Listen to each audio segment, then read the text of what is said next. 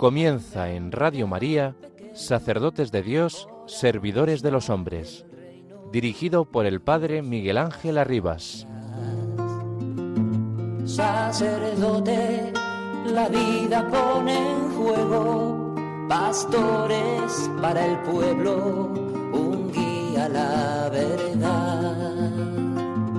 Sacerdote, tan rico en los esfuerzos, tan los no quiero, pues quiere siempre ahora ya. La luz de la fe, la tradición de la Iglesia, ha indicado con esta expresión el gran don traído por Jesucristo, que en el Evangelio de San Juan se presenta con estas palabras.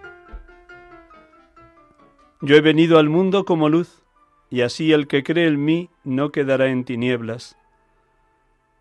También San Pablo se expresa en los mismos términos, pues el Dios que dijo, brille la luz en el seno de las tinieblas, ha brillado en nuestros corazones. En el mundo pagano hambriento de luz, se había desarrollado el culto al sol, al sol invictus, invocando a su salida. Pero aunque renacía cada día, resultaba claro que no podía irradiar su luz sobre toda la existencia del hombre, pues el sol no ilumina toda la realidad, sus rayos no pueden llegar hasta las sombras de la muerte, allí donde los ojos humanos se cierran a su luz. No se ve que nadie estuviera dispuesto a morir por su fe en el sol, decía San Justino mártir. Conscientes del vasto horizonte que la fe les abría, los cristianos llamaron a Cristo el verdadero sol, cuyos rayos dan la vida.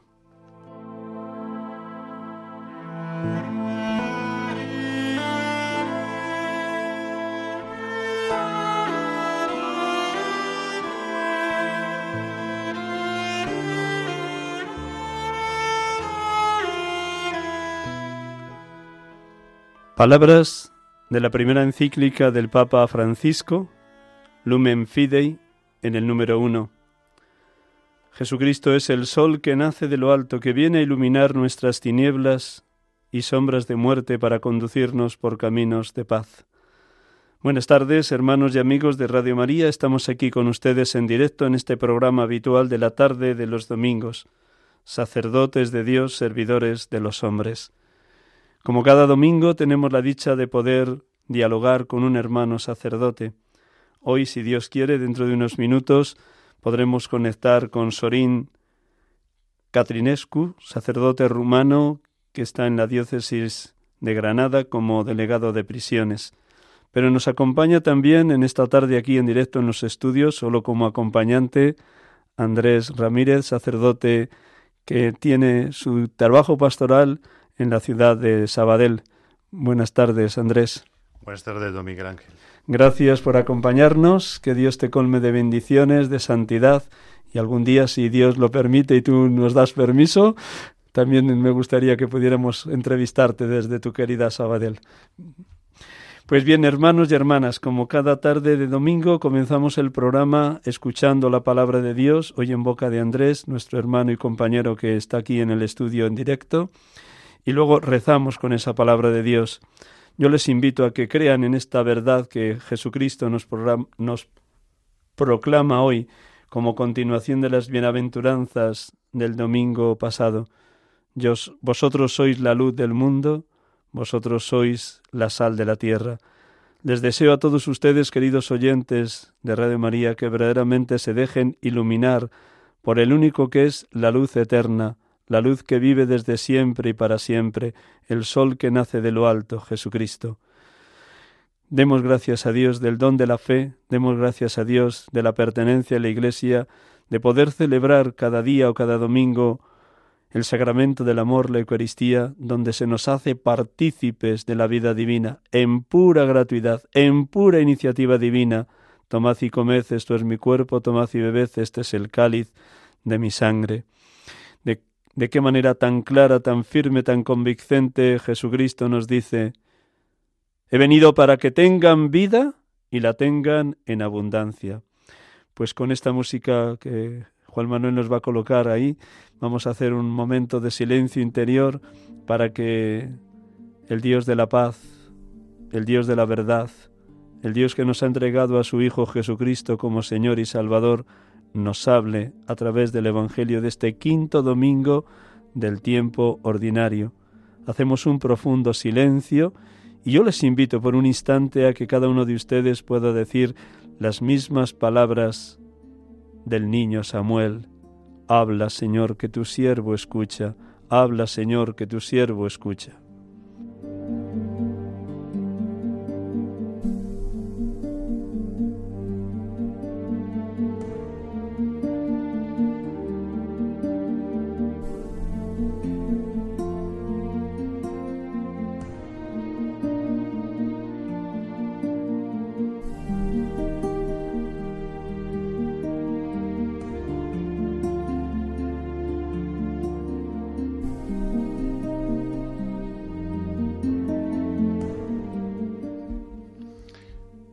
Lectura del Santo Evangelio según San Mateo. En aquel tiempo dijo Jesús a sus discípulos, Vosotros sois la sal de la tierra, pero si la sal se vuelve sosa, ¿con qué la salarán? No sirve más que para tirarla fuera y que la pise la gente. Vosotros sois la luz del mundo. No se puede ocultar una ciudad puesta en lo alto de un monte Tampoco se enciende una lámpara para meterla debajo del selemín, sino para ponerla en el candelero y que alumbre a todos los de la casa. Brilla así vuestra luz ante los hombres, para que vean vuestras buenas obras y den gloria a vuestro Padre que está en los cielos.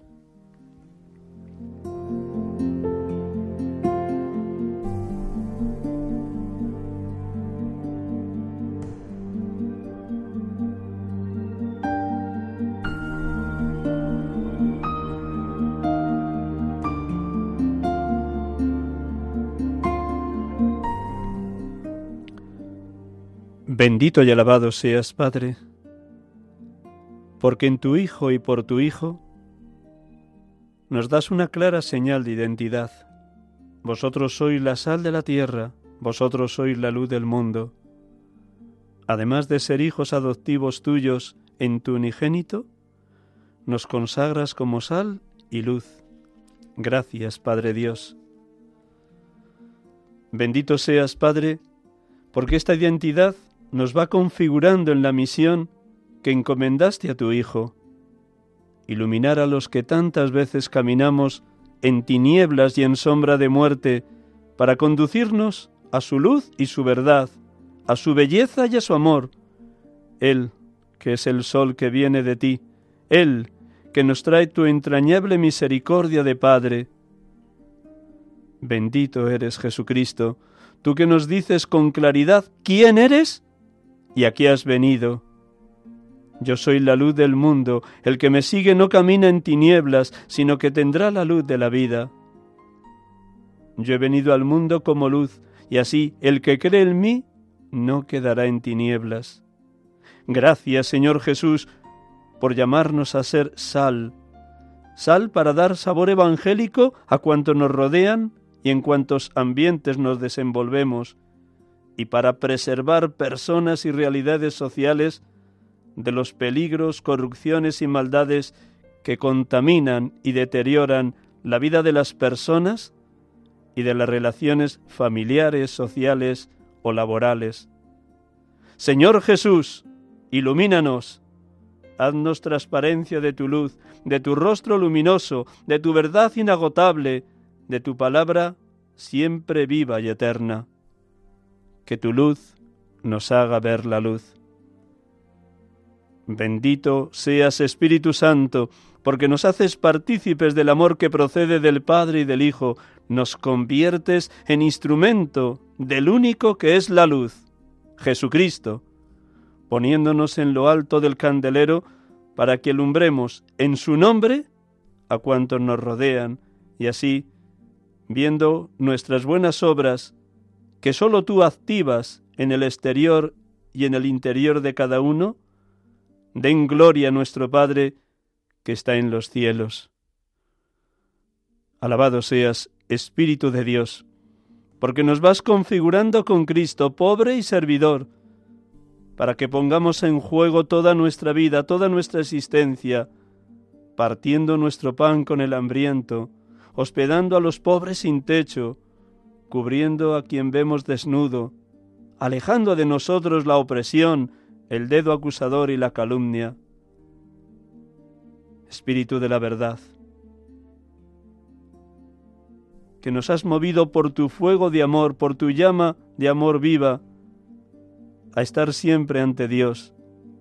Desde nuestra pequeñez y desde nuestra pobreza, haz que seamos luz para los que viven en tinieblas.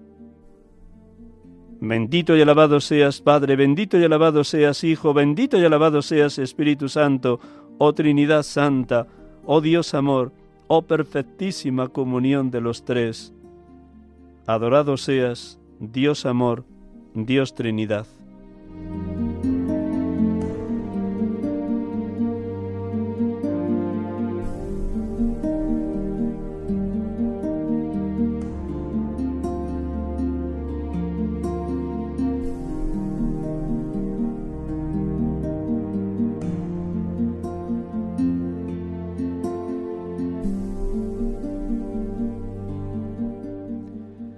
Estamos aquí con ustedes en Radio María, en este programa habitual de la tarde de los domingos, de 6 a 7 de la tarde.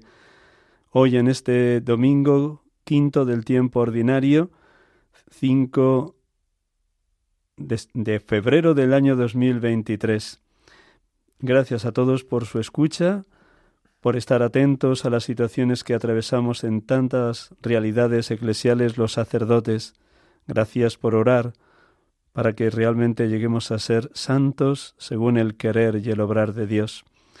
Como les decía esta, al comienzo del programa, tenemos la dicha de poder dialogar esta tarde con un hermano sacerdote rumano de rito greco-católico, casado con hijos, y ahora le presentaremos. Él está ejerciendo su ministerio sacerdotal en la Archidiócesis de Granada.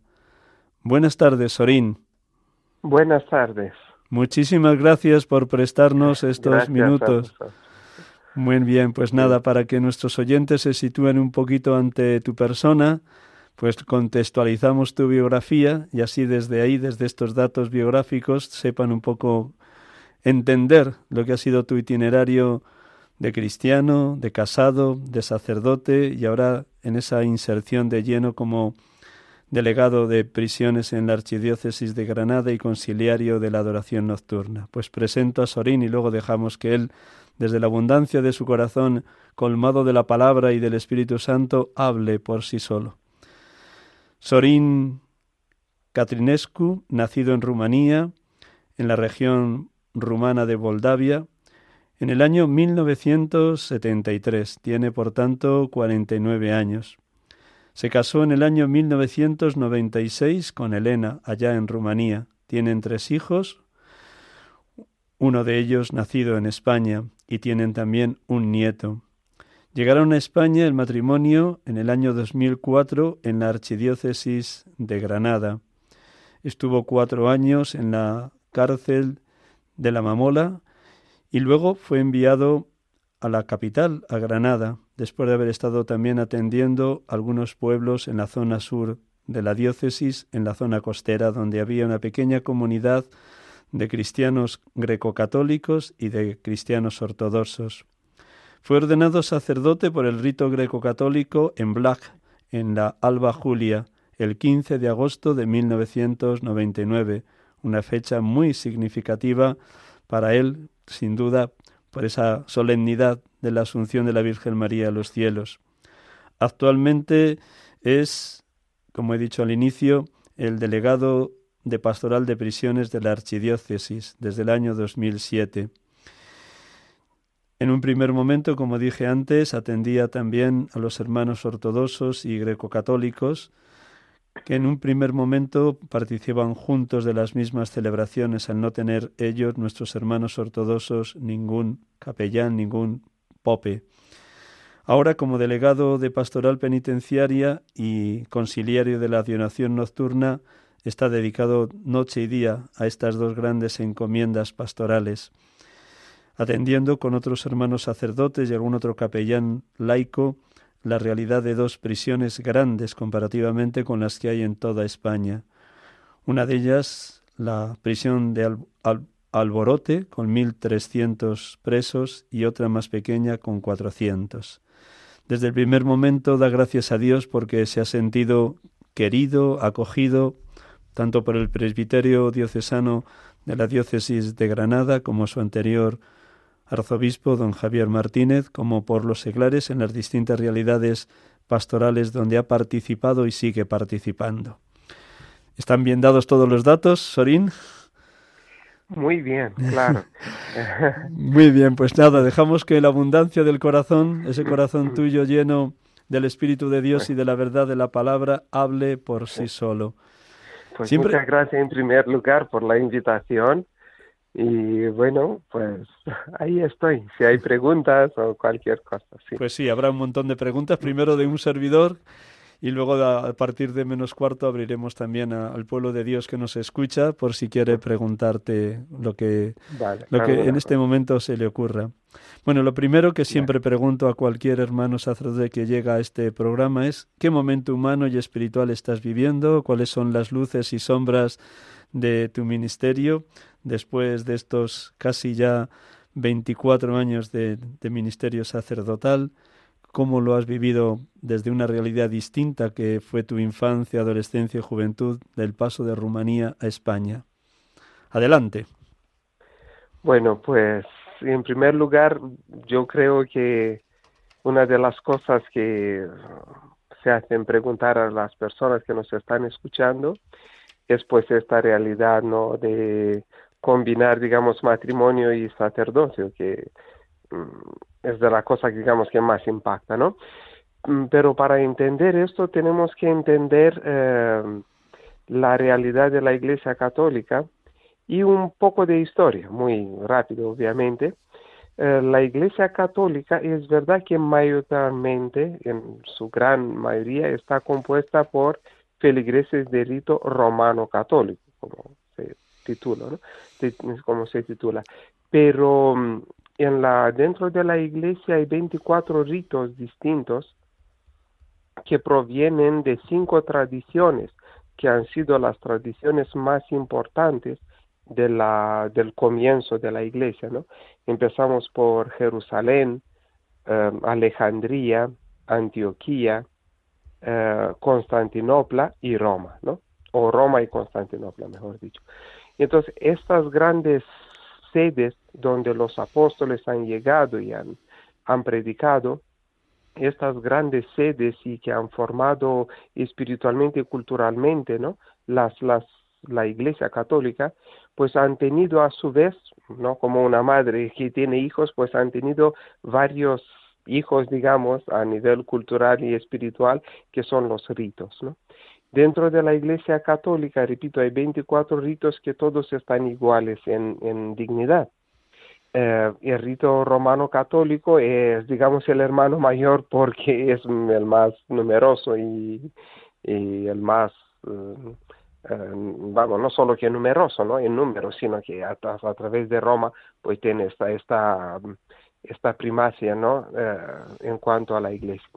Pero eh, la iglesia tiene esta diversidad y la iglesia tiene esta riqueza, porque al fin y al cabo cada rito, para que la gente nos entienda, cada rito que es, es una es un vivir de la fe dentro de la realidad cultural y que le ha tocado ¿no? a cada a cada persona. Entonces, es un patrimonio, es, es es como esta creación fecunda del Espíritu Santo que entra dentro de, la historia nuestra y crea, crea realidades y crea ritos y crea riquezas a nivel de oraciones, a nivel de canciones, a nivel de fiestas, a nivel de santos, a nivel de, de mártires, ¿no? y esto es lo primero que tenemos que entender, ¿no? Esta riqueza de la iglesia, que además me he extrañado, pero es una realidad, que relativamente pocas personas, pocos cristianos, pocos católicos saben de esta riqueza. Em, se oye hablar, por ejemplo, hemos escuchado cuando fueron martirizados algunos cristianos coptos, se ha escuchado en la televisión, o hemos hablado, se oye hablar de algunas realidades no eh, que salen por ejemplo cuando celebra en Vaticano el Papa vemos muchas veces que celebra con obispos que están vestidos de distintos colores formas no y o incluso que tienen estos gorros así un poco llamativos. Y entonces claro la gente muchas veces piensa que estos son personas que pertenecen a iglesias tipo ortodoxas o tipo maronita o lo que sea eh, como si perteneciera a iglesias separadas a, la iglesia católica, ¿no? Pero esto no puede ser porque un obispo ortodoxo, un obispo de otro, mm, de otra denominación, no puede celebrar junto con, con el Santo Padre, ni con cualquier otro obispo o sacerdote, ¿no? Entonces, toda esa riqueza que la gente ve, hoy en día es muy fácil en la tele, en la, pues esto significa esta riqueza histórica que viene dentro de la iglesia. Y claro, eh, no, no, es, no es solamente a nivel de ritos, como hemos dicho, es, es todo, toda una, todo un tesoro ahí escondido de, de fechas, de eh, santos, de eh, modos de rezar, de modos, por ejemplo, de hacer la, el signo de la cruz, de, de, de, todo, de ah, distribuir los sacramentos, ¿no? Hay, por eso digo, hay, hay una riqueza muy grande. Bueno, entonces yo pertenezco a este, mm, a este trozo, digamos, de la iglesia, a esta tradición que parte desde Constantinopla y después eh, da estos frutos concretos en las tradiciones de distintos países, desde Oriente Medio hasta el este de Europa, donde están presentes Rusia, Ucrania, Grecia, Rumanía, Serbia, ¿no? Toda esta franja, digamos, del este de Europa. Y, es verdad que en la gran mayoría y el, gran, la gran rotura de la iglesia de 1054 ha hecho que varias, la mayoría, las iglesias eh, grandes ¿no? de rito bizantino, de rito oriental, se rompan también de la unión con Roma, ¿no? Y sean iglesias, se llama iglesias autocéfalos se llaman ellas, iglesias independientes, digamos, ¿no? Que cada uno tenga un propio patriarca y que, y que sea como una iglesia tipo isla, ¿no? Pero dentro también de, de este mundo eh, hay varias comunidades de tipo ortodoxo que han aceptado otra vez la unión con Roma, ¿no? Entonces, pues este es el proceso que empieza ahí en el siglo XVI, 1500 y pico, 1600, 1700, eh, cuando varias, varios países, por ejemplo en caso de Ucrania, casi todo el país ucraniano se ha unido con la Iglesia Católica, gran parte del país quiero decir, o zonas, por ejemplo en nuestro caso los rumanos tenemos toda Transilvania aceptado la unión con Roma, y, y, así han aparecido pues mm, estos ritos, estas iglesias se llaman unidas dentro de la iglesia católica. Em, y obviamente en este proceso de unión, mm, la iglesia católica tiene que respetar y ha respetado obviamente pues la riqueza como hemos dicho eh, de disciplina por esto dentro de la disciplina está por ejemplo si un presbítero antes de ordenarse puede casar o no eh, todo el tema de, de la riqueza cultural por ejemplo los calendarios por esto hay diferencias, ¿no?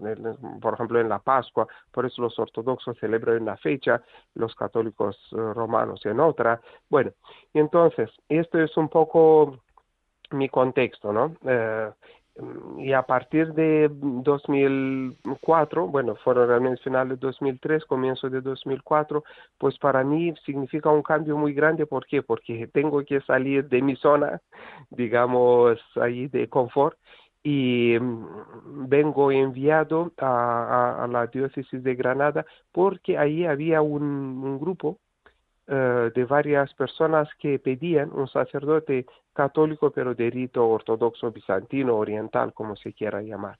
Y entonces, esto fue el comienzo, digamos, de la aventura, pues llegar a, a, la diócesis de Granada y es, lo has dicho perfectamente que me ha recibido extraordinariamente, muchas veces yo estoy bromeando, me ha recibido mejor que en Rumanía, digo yo, ¿no? Es, es una broma, obviamente, pero es, es realmente así fue. Eh, entre los sacerdotes, entre, porque yo venía, claro, con un poco de, de, emoción, de no sabía, digo, cómo me voy a adaptar, no sabía cómo va a ser el recibimiento, pero realmente fue muy, muy bonito y, y, los recuerdos míos, pues, desde los comienzos no fueron estupendos. Eh, y después con el tiempo pues empieza uno no solamente a atender a la comunidad a la cual ha sido enviada, sino también empiezas un proceso de ayudar a la diócesis donde vives, ¿no? Y así a base de, involucrarme en diversas eh, pastorales, pastoral gitana, por ejemplo, porque en aquel entonces había muchos gitanos romanos en la zona, o pastoral de, lo, de la inmigración, pastoral obrera, y después eh, finalmente en 2004, mediados finales de 2004, también en la pastoral penitenciaria. Y ahí fue el, como diría el jaque mate, ahí fue la, la experiencia o una de las experiencias más fuertes, ¿no? Que yo he tenido y, reconfortante, es verdad. Eh, le digo a los voluntarios que quieren venir con nosotros que la prisión engancha, ¿no? Porque eh, obtienes el gratis en el momento, ¿no? Son este tipo de actividades pastorales donde tienes una recompensa muy grande, ¿no? muy grande. Y, y, la gente te quiere y, la gente te espera y yo qué sé, para ellos eres esta, no, este aire fresco que entra dentro de los módulos de las, eh, bueno, de la institución penitenciaria, ¿no? Y pues ahí me he sentido yo muy identificado y el colmo fue que también en este sentido pues han ido un poco eh, las, eh, los nombramientos míos, ¿no? Porque fui nombrado al principio capellán para, con una eh, media jornada para los los uh, presos, los internos del este de Europa, y después, pues vino, uh, cuando el delegado de la pastoral se jubiló, pues vino el nombramiento, ¿no? Uh, también debido un poco a pues esta inquietud ¿no? de, la, de la vida espiritual, porque el, el, las, las iglesias orientales son iglesias muy espirituales por esencia, por, por, tienen un componente siempre espiritual muy muy marcado. Y entonces por, quizá por este deseo mío de completar y, y por lo que han visto los obispos pues eh, me nombraron también eh, delegado de la pastoral, de la eh, adoración conciliario de la, esto es conciliario de la adoración nocturna. Y pues esto es un poco mi, mi itinerario. Muy bien, te vas adelantando muy bien a cosas que te iba a preguntar, pero no importa, vamos a profundizar en ello, porque has dicho dos notas de toda la riqueza que ha supuesto para ti el ser capellán de prisiones, de, de, pastoral penitenciaria y ahora delegado. Ya has señalado, por ejemplo, como para ti mm, la gracia que recibes al ver los procesos de conversión de los presos te, te admira y ves el paso de Dios de una manera muy clara, muy nítida el hecho de que seas una bocanada de aire fresco cada vez que entras en los módulos y pueden desahogarse, contarte sus problemas, sus angustias, o el hecho de escuchar a las familias cuando los presos te piden que te pongas en comunicación con ellas. ¿De qué manera Dios ha ido fortaleciendo tu sí, tu respuesta del día de la ordenación, a través de lo que Dios ha ido obrando en las personas con las que tratas? Sí. Uh, pues mira, para responder, porque sí es verdad que es una, una pregunta un poco difícil, pero para dar un ejemplo, ¿no? Y poder un poco responder eh, de forma más clara. Eh, yo cuando he entrado para trabajar en la prisión, tenía sensación que estas personas lo que más necesitaba era una ayuda de tipo social, que también lo, lo hay, ¿no? Hay un componente social fuerte pero yo al principio, repito, trabajaba con la comunidad rumana, pero no solo rumana, era rumano, búlgaro, bueno, todo lo de la zona este, digamos, no serbios, etcétera.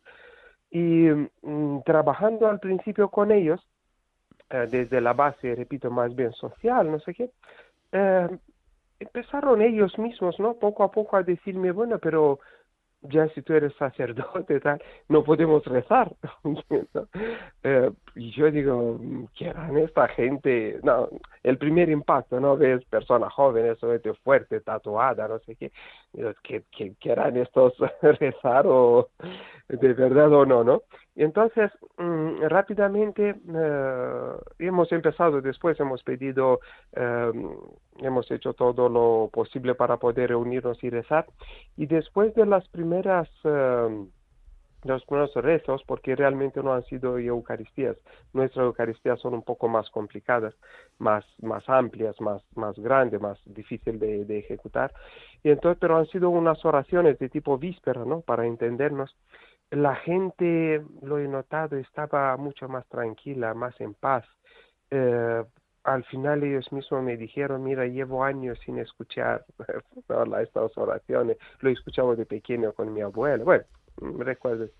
Y me he dado cuenta de quizá la cuestión principal mm, que ha marcado desde aquel entonces mi, mi vida de sacerdote. Eh, la gente necesita que seamos sacerdotes también, no solo en el aspecto social, no solo en el aspecto de trabajo, de ayuda material, sino también en el aspecto espiritual.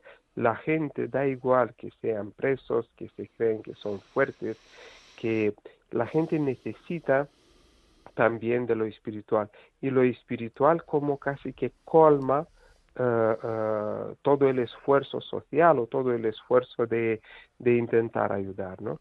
Entonces yo creo que esta fue la, la, la idea más, más clara y más contundente que yo he podido sacar desde los comienzos de la pastoral.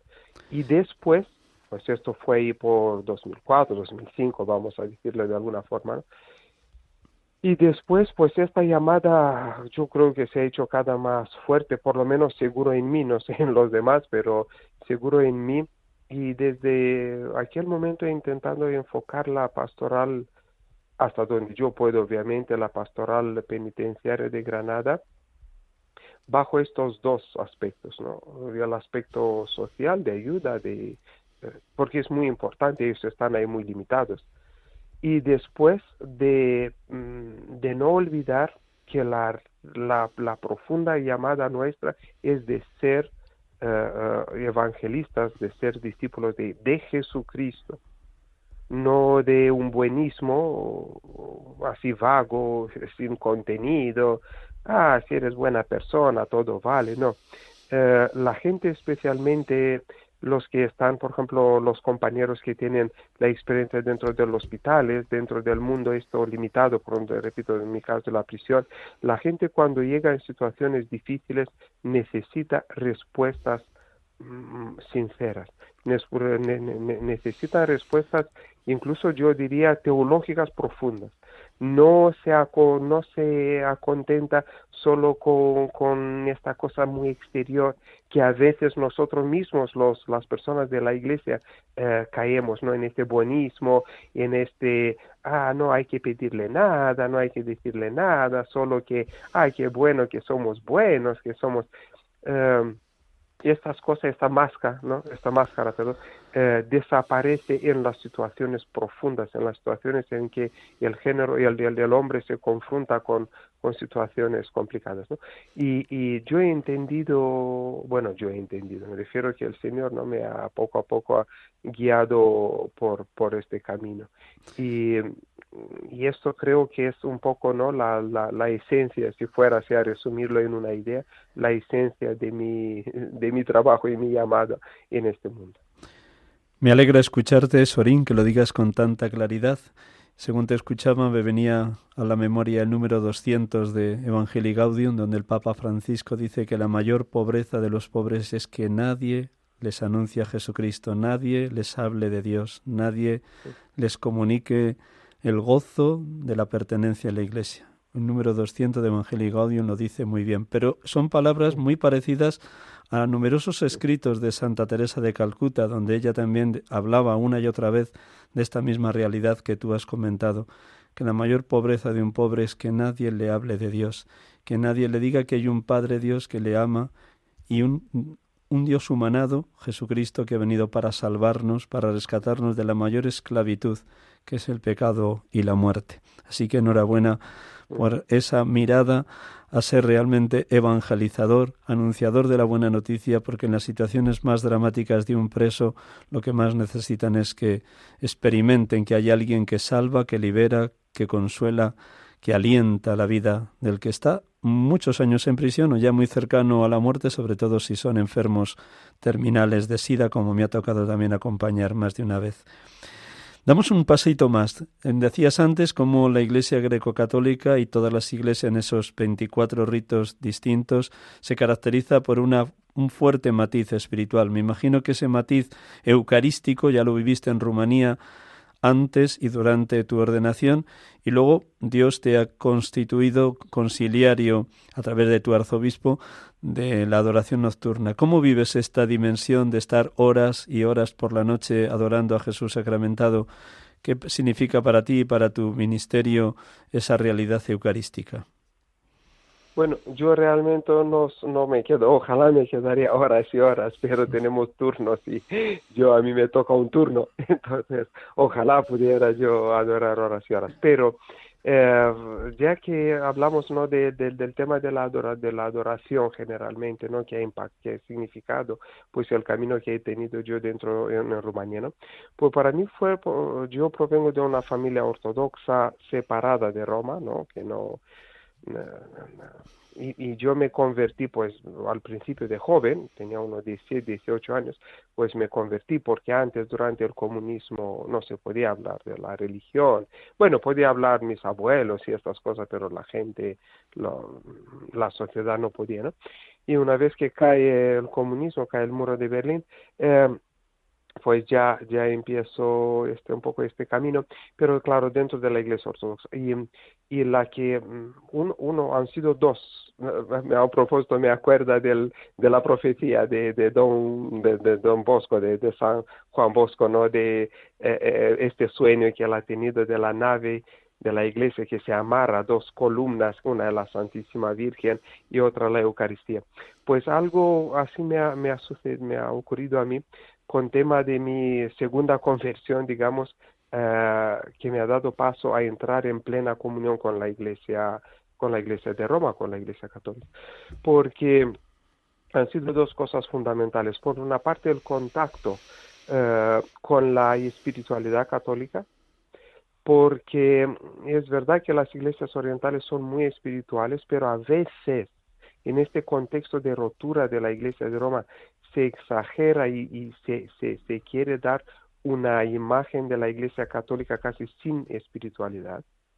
Eh, y entonces yo cuando estudiando la filología, eh, antes de teología, eh, hice este, esta carrera estudiando la filología y, la literatura española, leyendo además la, la, tesis al final lo, lo hice sobre San Juan de la Cruz, a San Juan de la Cruz, después teniendo a Santa Teresa, me he dado cuenta de que la Iglesia Católica sí que tiene un gran fondo espiritual que últimamente es, es muy olvidado por este activismo y por esta visión social, incluso a veces socialista.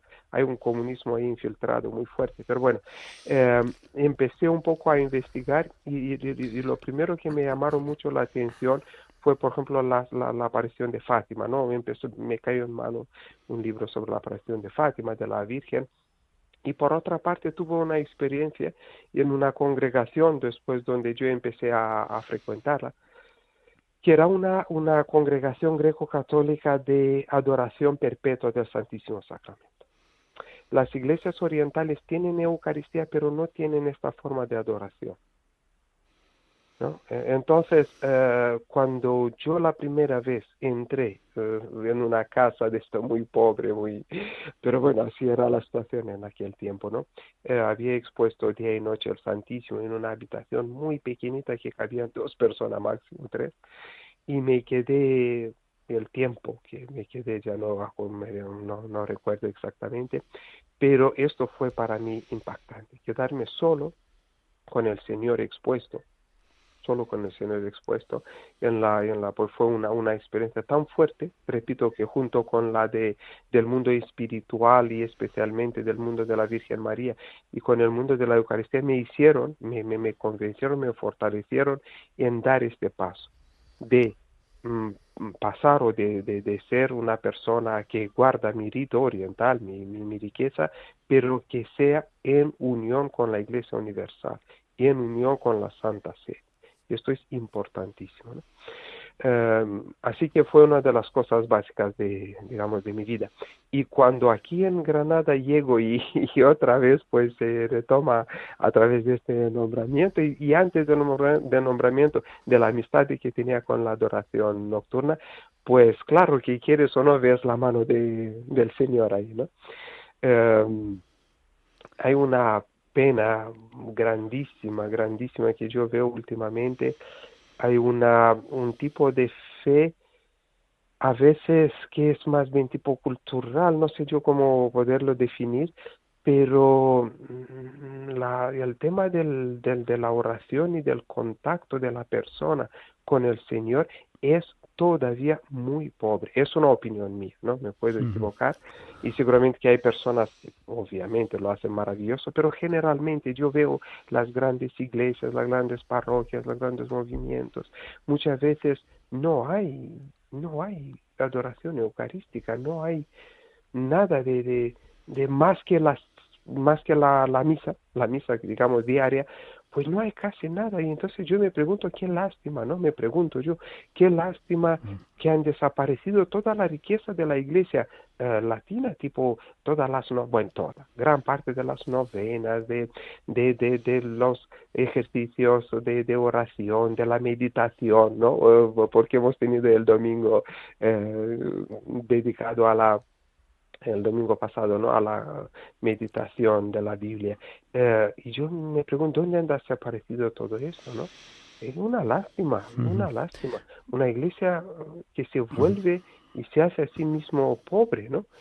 Y, después nos extrañamos de que todos estos movimientos raros orientales, tipo em, yoga, yo qué sé qué más, eh, proliferan tanto. Pues claro, porque la gente, el ser humano, sí que busca también el espíritu.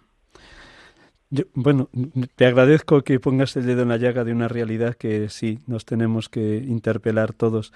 También es verdad, te lo digo con amor y lo digo por esperanza y luz para los oyentes. Creo que van siendo cada vez más las ciudades en las que hay al menos dos, tres, cuatro parroquias o capillas de adoración perpetua del Santísimo. Aquí en Madrid por lo menos son siete las parroquias o capillas de adoración perpetua y cubrir las 24 horas del día y los 365 días del año en adoración no es fácil, pero lo hay, lo hay. Y muchas parroquias en Madrid son bastantes ya las que al menos desde las 11 de la mañana a las 7 de la tarde, de lunes a viernes, tienen expuesto el Santísimo. Por fortuna yo creo que sí que se está recuperando ese valor de estar delante del Señor. Yo le miro y Él me mira, que decía el campesino, el santo cura de Ars. Mm, has nombrado antes. sí. un, un, revivir también, hay que decirlo y hay que apuntar, se nota también, ¿no? Este revivir, este, este, este deseo. Este, en Granada, por ejemplo, ya tenemos adoración eh, perpetua, además de la adoración nocturna que tenemos, tenemos adoración perpetua, eh, hay grupos de oración, es verdad que también se mueve mucho, pero mm, creo que, y por esto no aprovecho este momento a las personas que nos conocen, que nos, perdón, escuchan, que, que pues es una exhortación al fin y al cabo, ¿no? De que dedique tiempo a la oración, no, no lo va a lamentar. Gracias, Sorín. Sí, sí, estamos todos necesitados de que alguien nos lo recuerde y nos lo diga. Es necesario orar siempre sin desfallecer, dice el Señor cuando va a contarnos la parábola de la viuda inoportuna y del juez inicuo. Una última pregunta antes de dar paso a los oyentes, que andamos ya muy escasos de tiempo. Has nombrado antes todo lo que ha significado los años de comunismo férreo en Rumanía y los mártires, tanto los reconocidos como los que algún día se descubrirán que pasaron realmente tribulaciones o murieron en las cárceles. Esa herencia de los mártires de los años de comunismo, ¿qué puede suponer para la, Iglesia que peregrina en Rumanía? Pues mira, la, la diferencia, ¿no? Antes de la caída del comunismo, pues los, estos países eran en gran la gran mayoría de la, sobre todo la generación joven, eran ateas ya, crecidos, formados en el ateísmo, ¿no? Yo uno de ellos y casi todos, ¿no? Se hablaba así a baja voz de Dios, esto siempre se va a hacer, pero sin fuerza ni contundencia. Y mirad, llega la revolución y la caída del comunismo y como bien sabéis que en el mundo del este aún faltando muchas cosas, mucha formación, etcétera, pero estos países ahora son países con mucho fervor religioso, ¿no? Cada uno en su campo y en su, pero con, con, con bastante fervor, ¿no? Entonces, esto es un milagro, ¿no? Y el comunismo, y ya aprovecho la pregunta, y el comunismo, y aquí veo que la gente, incluso gente de iglesia tantea con esta cosa, no hay que tantear con el comunismo. El comunismo fue el sistema más horrible, más sanguinario, más cruel que toda la historia de la humanidad ha conocido. Más de 100 millones de muertos, en gran parte personas de fe, eh, torturados, matados porque tenían fe. No sé por qué les molestaba tanto, pero bueno, esto es la realidad. Eh, un, un, un, un, sistema absolutamente viciado, eh, violento, corrupto. Y muchas veces la gente con la cual yo hablo sobre esto dice, no, no, aquel no fue el verdadero comunismo. Y yo les digo siempre, aquel fue el verdadero comunismo porque existió de verdad. Lo que tienes tú en la cabeza es un cacao mental de muchos, muchas ideas bonitas y, esto, pero el comunismo real es el que existió, por esto se llama real, porque existió. Y esto fue cruel y aberrante.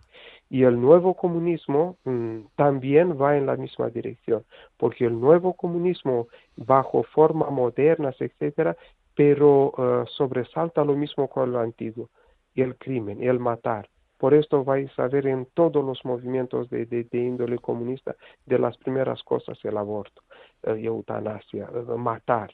Eh, la, somos demasiado en la tierra, tenemos que desaparecer, hay demasiados animales, granjas, hay que matar animales, seres humanos. Entonces nosotros tenemos que estar muy atentos. Y por otra parte, la iglesia, siempre la sangre de, la, de los mártires es semilla para la iglesia. Y en este caso, otra vez se demuestra con, con datos históricos como de una sociedad atea eh, eh, rápido después de la caída del comunismo se vuelve una sociedad bastante ferviente a nivel eh, religioso. ¿no? Y entonces sí es verdad, los mártires con todo lo que han sufrido, todo este sufrimiento no es en vano, siempre da frutos, más tarde o más temprano. Algunos han esperado 45 años, como fue el caso de Rumanía, otros 75 casos de Rusia, de, de Ucrania, toda esta zona, pero al final la, la resurrección llegó. ¿Me vas a permitir un instante? Tenemos solo cinco minutos para dos llamadas que nos quieren hacer alguno de los oyentes, porque estamos al límite. Como ves, Sorín, la hora se pasa volada.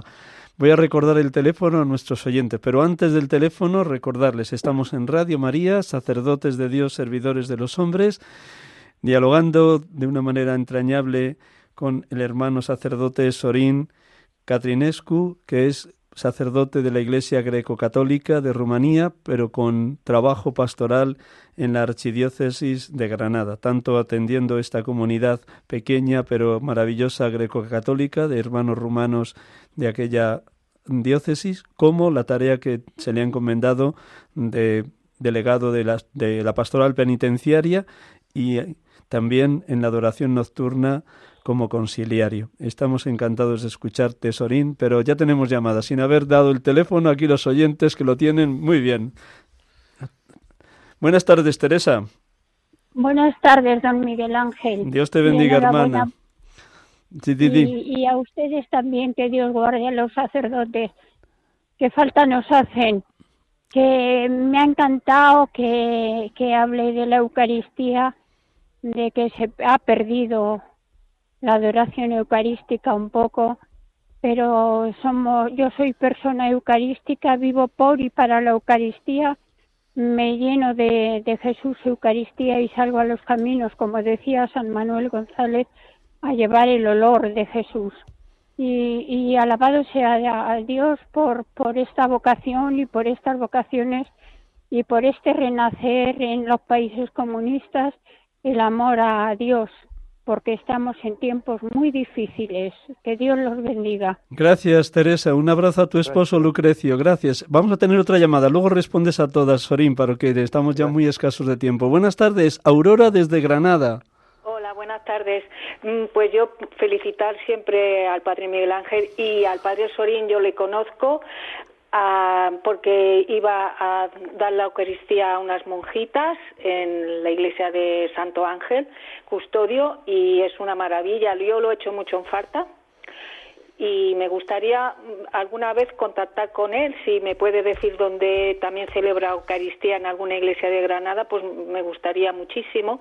Me he confesado muchas veces con él y es una persona estupenda. Enhorabuena, gracias. Muchísimas gracias, Aurora, por esa llamada desde Granada. ¿Qué le quieres decir, eh, Sorín? Pues sí que tenemos en la capilla de la adoración nocturna que está en Plaza de los Lobos todos los días la Eucaristía, bueno, todos los días de lunes a viernes a la una del mediodía y domingo a las dos. Así que, claro, sí, con mucho gusto. Y recuerdo muy, muy gratamente, pues, atender a, pues, a estas hermanas, eh, Clarisa, yo les saludo si escuchan a alguien. Y, y pues, sí, es verdad, son cosas muy bonitas y es estupendo, ¿no? Ser sacerdote varias veces, lo he dicho, yo si volvería a tener otra vida, no, vamos, no tendría ninguna duda de hacerme sacerdote, esto eh, mira, habéis visto, hemos hablado y ya la gente te conoce, te, te vamos, te da su apoyo, su cariño, entonces estupendo. Muchas gracias, Aurora, gracias también a, todas las personas que, que me habéis aguantado. Seguro que han sido, ha sido instrumento de Dios. Como dice el Evangelio de hoy, que brillen vuestras obras para que den gloria a vuestro Padre que está en el cielo. Antes de despedirte, Sorín, vamos a terminar, ya que tenemos aquí otro hermano sacerdote, Andrés Ramírez, de la, que trabaja en, pastoralmente en Sabadell y que está de paso por Madrid y nos ha querido acompañar a los estudios. Vamos a terminar con una oración que por los sacerdotes y luego te despedimos a ti y despedimos a todos los oyentes. Son los dos últimos minutos de nuestro programa y de verdad que muchas gracias, aunque ahora en un instante te despedimos.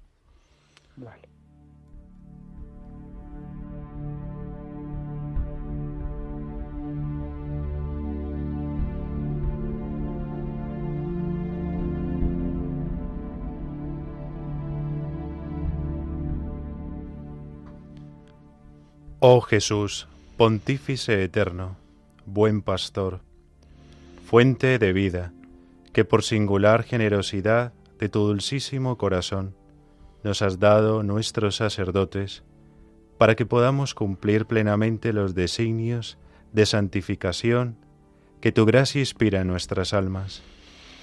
Te suplicamos, ven y ayúdalos con tu asistencia misericordiosa Sé en ellos, oh Jesús, fe viva en sus obras, esperanza inquebrantable en las pruebas, caridad ardiente en sus propósitos. Que tu palabra, rayo de la eterna sabiduría, sea por la constante meditación el alimento diario de su vida interior. Que el ejemplo de tu vida y pasión se renueve en su conducta y en sus sufrimientos, para enseñanza nuestra y alivio y sostene nuestras penas. Concédeles, oh Señor, desprendimiento de todo interés terreno, que sólo busquen tu mayor gloria. Concédeles ser fieles a sus obligaciones con pura conciencia hasta el postrer aliento, y cuando con la muerte del cuerpo entreguen en tus manos la tarea bien cumplida, dales, Jesús, tú que fuiste su Maestro en la tierra, la recompensa eterna, la corona de justicia en el esplendor de los santos. Amén. Amén.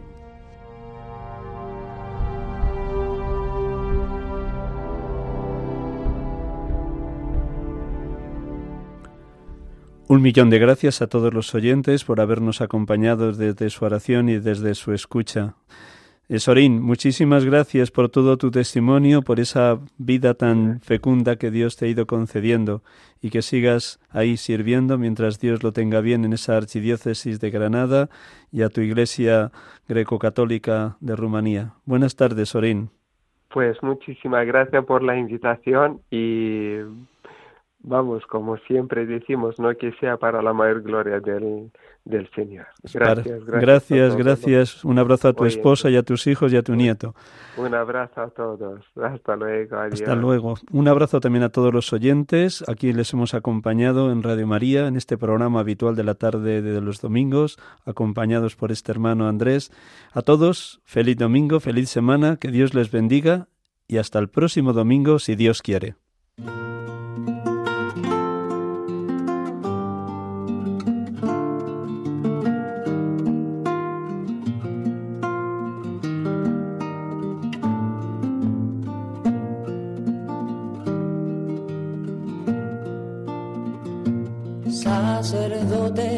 Acaban de escuchar el programa Sacerdotes de Dios, Servidores de los Hombres, dirigido por el Padre Miguel Ángel Arribas.